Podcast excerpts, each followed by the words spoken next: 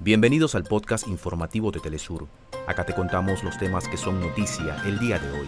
Comenzamos. La sala plena del Tribunal Supremo de Justicia de Venezuela avala la solicitud de extradición ante el Reino de España de Antonio Ledesma por los delitos de traición a la patria, conspiración e instigación a delinquir. Otro revés para la democracia en Guatemala. La Corte de Constitucionalidad respalda la actuación de la Fiscalía y el juez penal que podría suspender al partido del binomio presidencial electo. Mientras, la Unión Europea discute el reparto de migrantes en la península de España, más de 250 llegan a una de las islas ibéricas.